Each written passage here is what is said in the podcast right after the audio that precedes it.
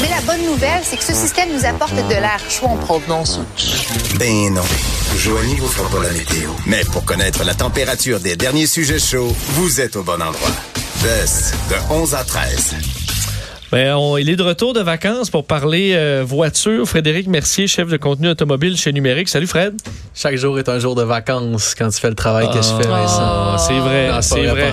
Non, ça. Ben, y a quand même, tout devient quand même un travail. là. Euh, tu profitais de tes vacances quand même?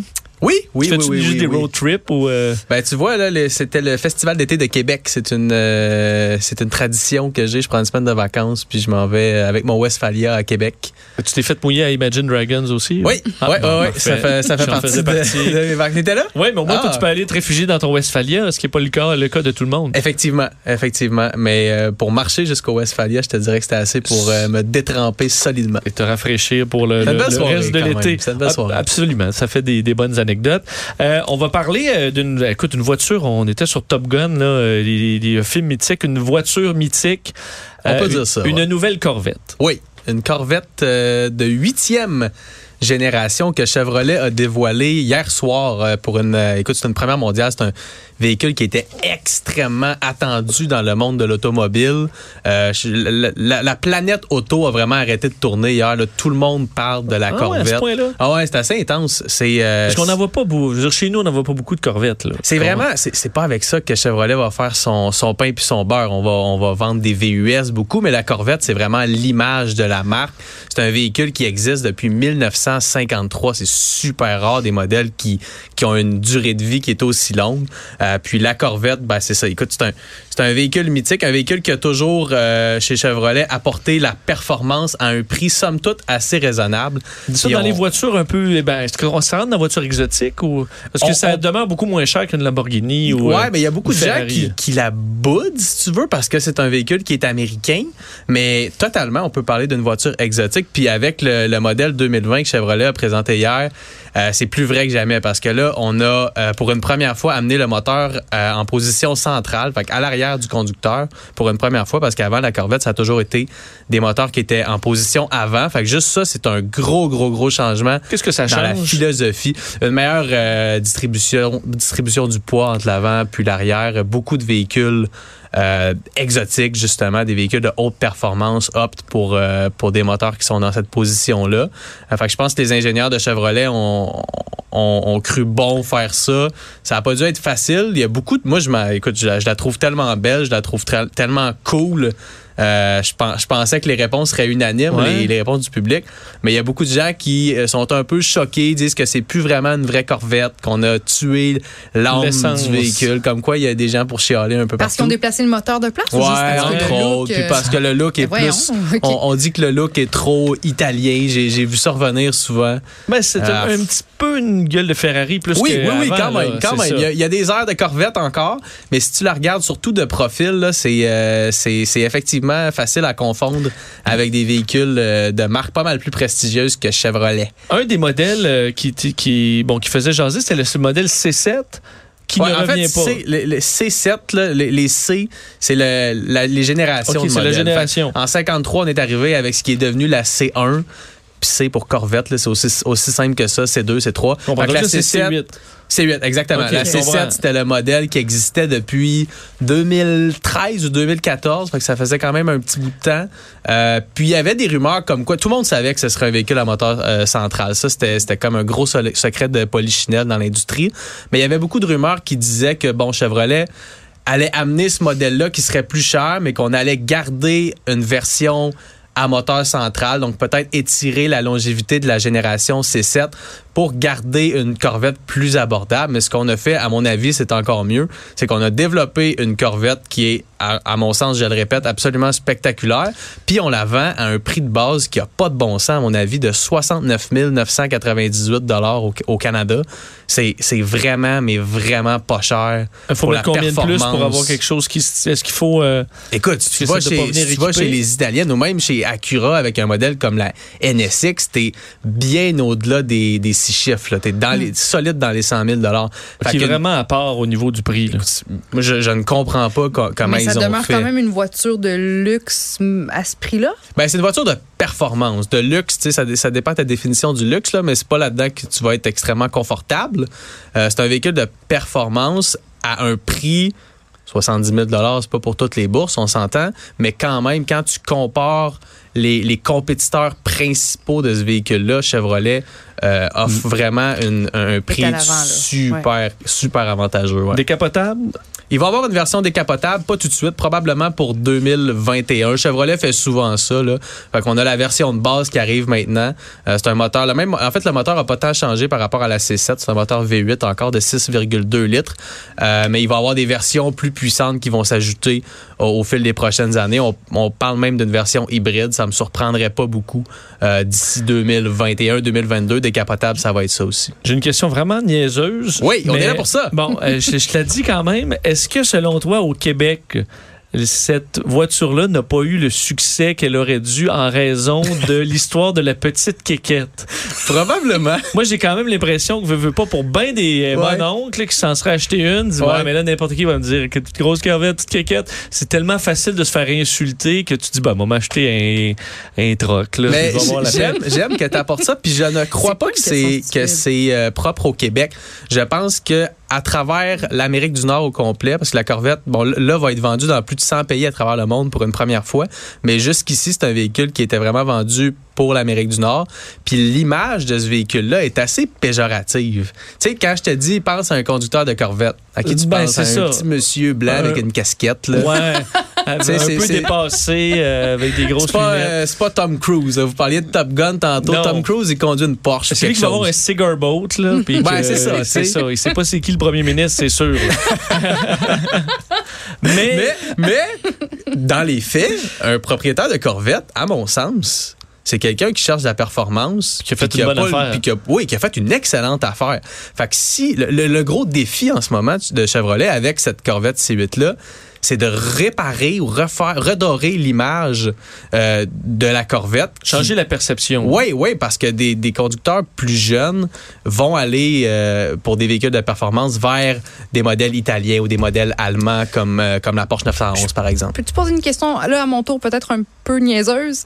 Je comprends pas l'intérêt des voitures de performance. Avoir un beau bolide Ah. ultra luxueux, là, ça, je peux comprendre ça, des chars de luxe pour des gens qui font bien de l'argent. Mais la performance, sais, je veux dire, il y a une limite de 100 km à l'heure sur l'autoroute. Puis si on est en ville, il y a déjà des bouchons puis du trafic. Ouais. Tu sais, moi, j'entends à la lumière rouge, le vroom, vroom, les gros chars. Mais il pèse, tu sais, il va pas aller plus vite que moi qui à conduis Québec une à Honda même- à la Civic. même là. heure, Ben, c'est Exact. ça, Mais il y a- il y, a absolument rien de rationnel là-dedans. faut aussi savoir que euh, il y a des pistes de course qui existent. hein. Les, les propriétaires de véhicules comme ça, pas tous, là, mais il y en a beaucoup qui, va, qui peuvent aller euh, s'amuser à la piste de course les fins de semaine. Mais c'est beaucoup de, de, de savoir ce que ton que- auto peut faire, Ben ouais. même si dans les faits, euh, t'es contraint aux mêmes limites de vitesse que la personne dans sa petite Toyota Yaris 2011. Tu peux dépasser plus vite, là. C'est sur ça. une ligne, à la euh, lumière ligne rouge, là, si ouais, euh, ouais. Euh, il nous reste 30 secondes pour parler du guide de l'auto qui sort dans les, dans les prochains jours. C'est Oui, imminent, oui, Guide 2020. de l'auto 2020, la 54e édition euh, de, ce, de ce livre que tout le monde connaît au Québec. Super content d'en avoir fait partie cette année. Ça sort le 24 juillet partout au Québec.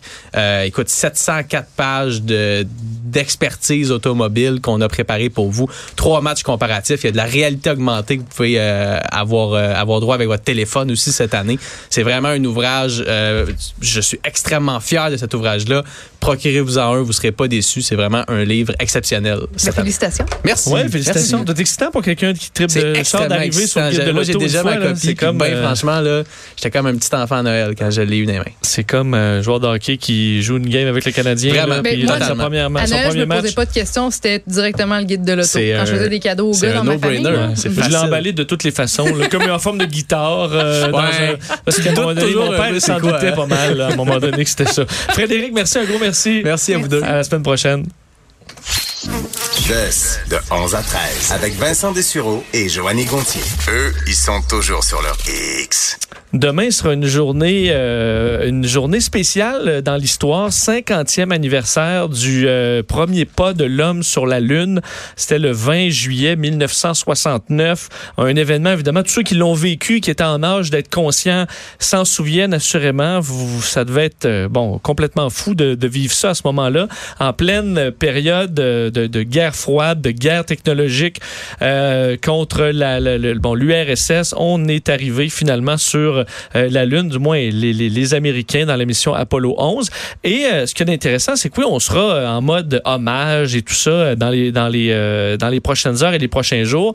Mais il faut se rappeler qu'il y a un côté quand même sombre au plan, euh, du programme américain Apollo et au programme en général spatial américain se cache, veut, veut pas, des pères nazis.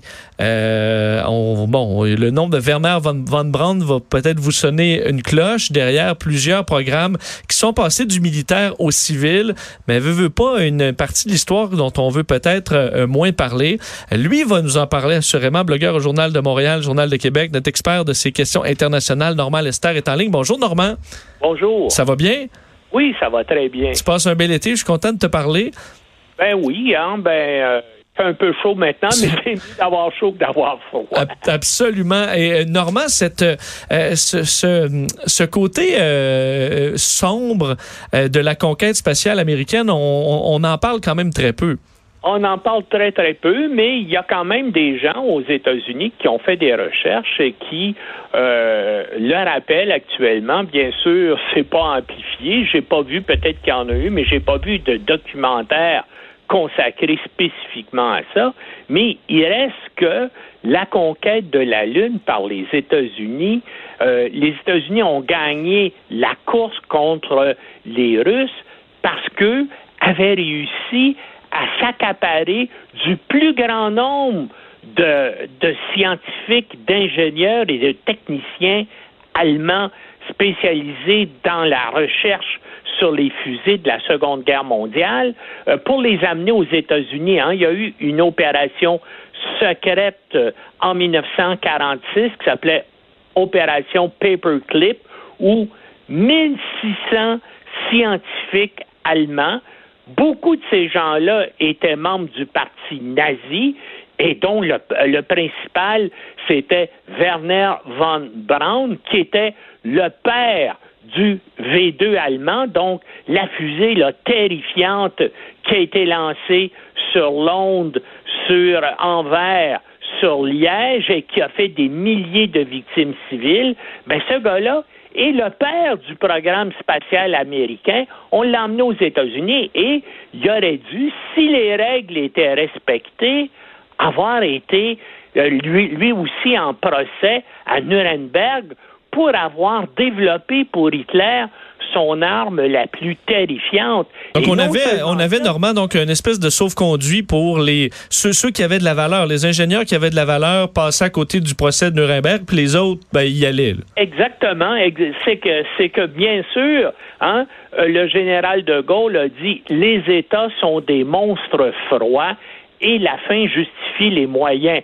En, en, 1945, les Américains, bien sûr, ont vu à cause des, des frappes de missiles V2 que les Allemands étaient bien en avance sur eux dans le domaine de la recherche sur euh, les missiles et donc ils se sont dit ben peu importe puis d'ailleurs les savants allemands comme Werner von Braun ont compris ça eux aussi eux qui étaient plutôt proches des lignes soviétiques hein, ont fui vers l'ouest afin justement, puis ont amené avec eux leurs secrets pour les donner aux Américains parce qu'ils avaient peur d'être capturés par les Russes.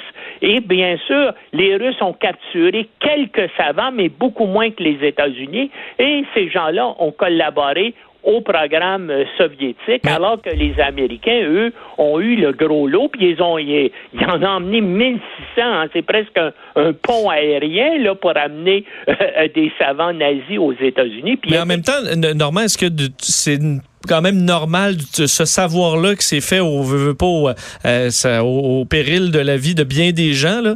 Euh, Est-ce que ça vaut quand même rendu là la peine de, de l'utiliser à des fins, euh, ben, c'est sûr que c'était des fins militaires aussi, là, mais la conquête spatiale étant davantage une conquête scientifique, est-ce qu'il n'y a pas un intérêt d'aller chercher ce savoir-là et de pas juste le Ah, ben l'emprisonner? c'est ça. Donc, euh, en, ben là, on en arrive au problème euh, euh, de la morale. Donc, est-ce que, et malheureusement, dans les, dans les sociétés humaines et pour les États, euh, quand il y a un impératif politique, un impératif stratégique ou un impératif économique, on met la morale de côté parce qu'il y a aussi parmi les savants qui ont travaillé sur le programme spatial américain, parmi les savants nazis, ils avaient donc aussi des médecins spécialisés euh, dans des questions touchant euh, la médecine euh, euh, spatiale et donc euh, comment des êtres humains euh, pouvaient évoluer euh, dans l'espace.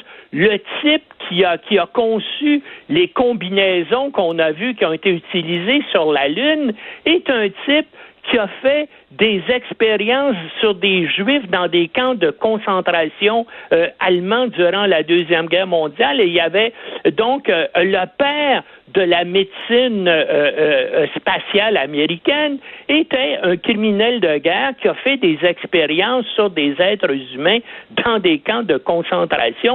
D'ailleurs, les missiles V2 allemands ont été développés, ont été fabriqués par justement des, euh, des gens, et il y en a eu jusqu'à 20 000 de, des, euh, des prisonniers, donc euh, des Russes, des Juifs, des résistants français et des Roms qui sont morts d'épuisement en travaillant pour le programme de Werner von Braun, mais les Américains, parce que, bien sûr, ils étaient en concurrence avec les Russes, ils ont décidé que la morale, c'était pas important. L'important, c'était de gagner. Et, et dans les sociétés humaines, souvent, euh, c'est quand, quand le dilemme se pose, est-ce qu'on doit gagner ou est-ce qu'on doit respecter la morale? Malheureusement, si on regarde l'histoire, euh, euh, souvent, ben, c'est le fait de gagner qui est plus important et on met la morale de côté, mais on cache ça comme, bien sûr, on met pas l'accent sur le fait qu'actuellement, ce sont des nazis qui ont développé et qui ont permis aux Américains d'être les premiers sur la Lune. Mais les Américains aussi ont, fait la même chose du côté du, euh, Pacifique. Hein?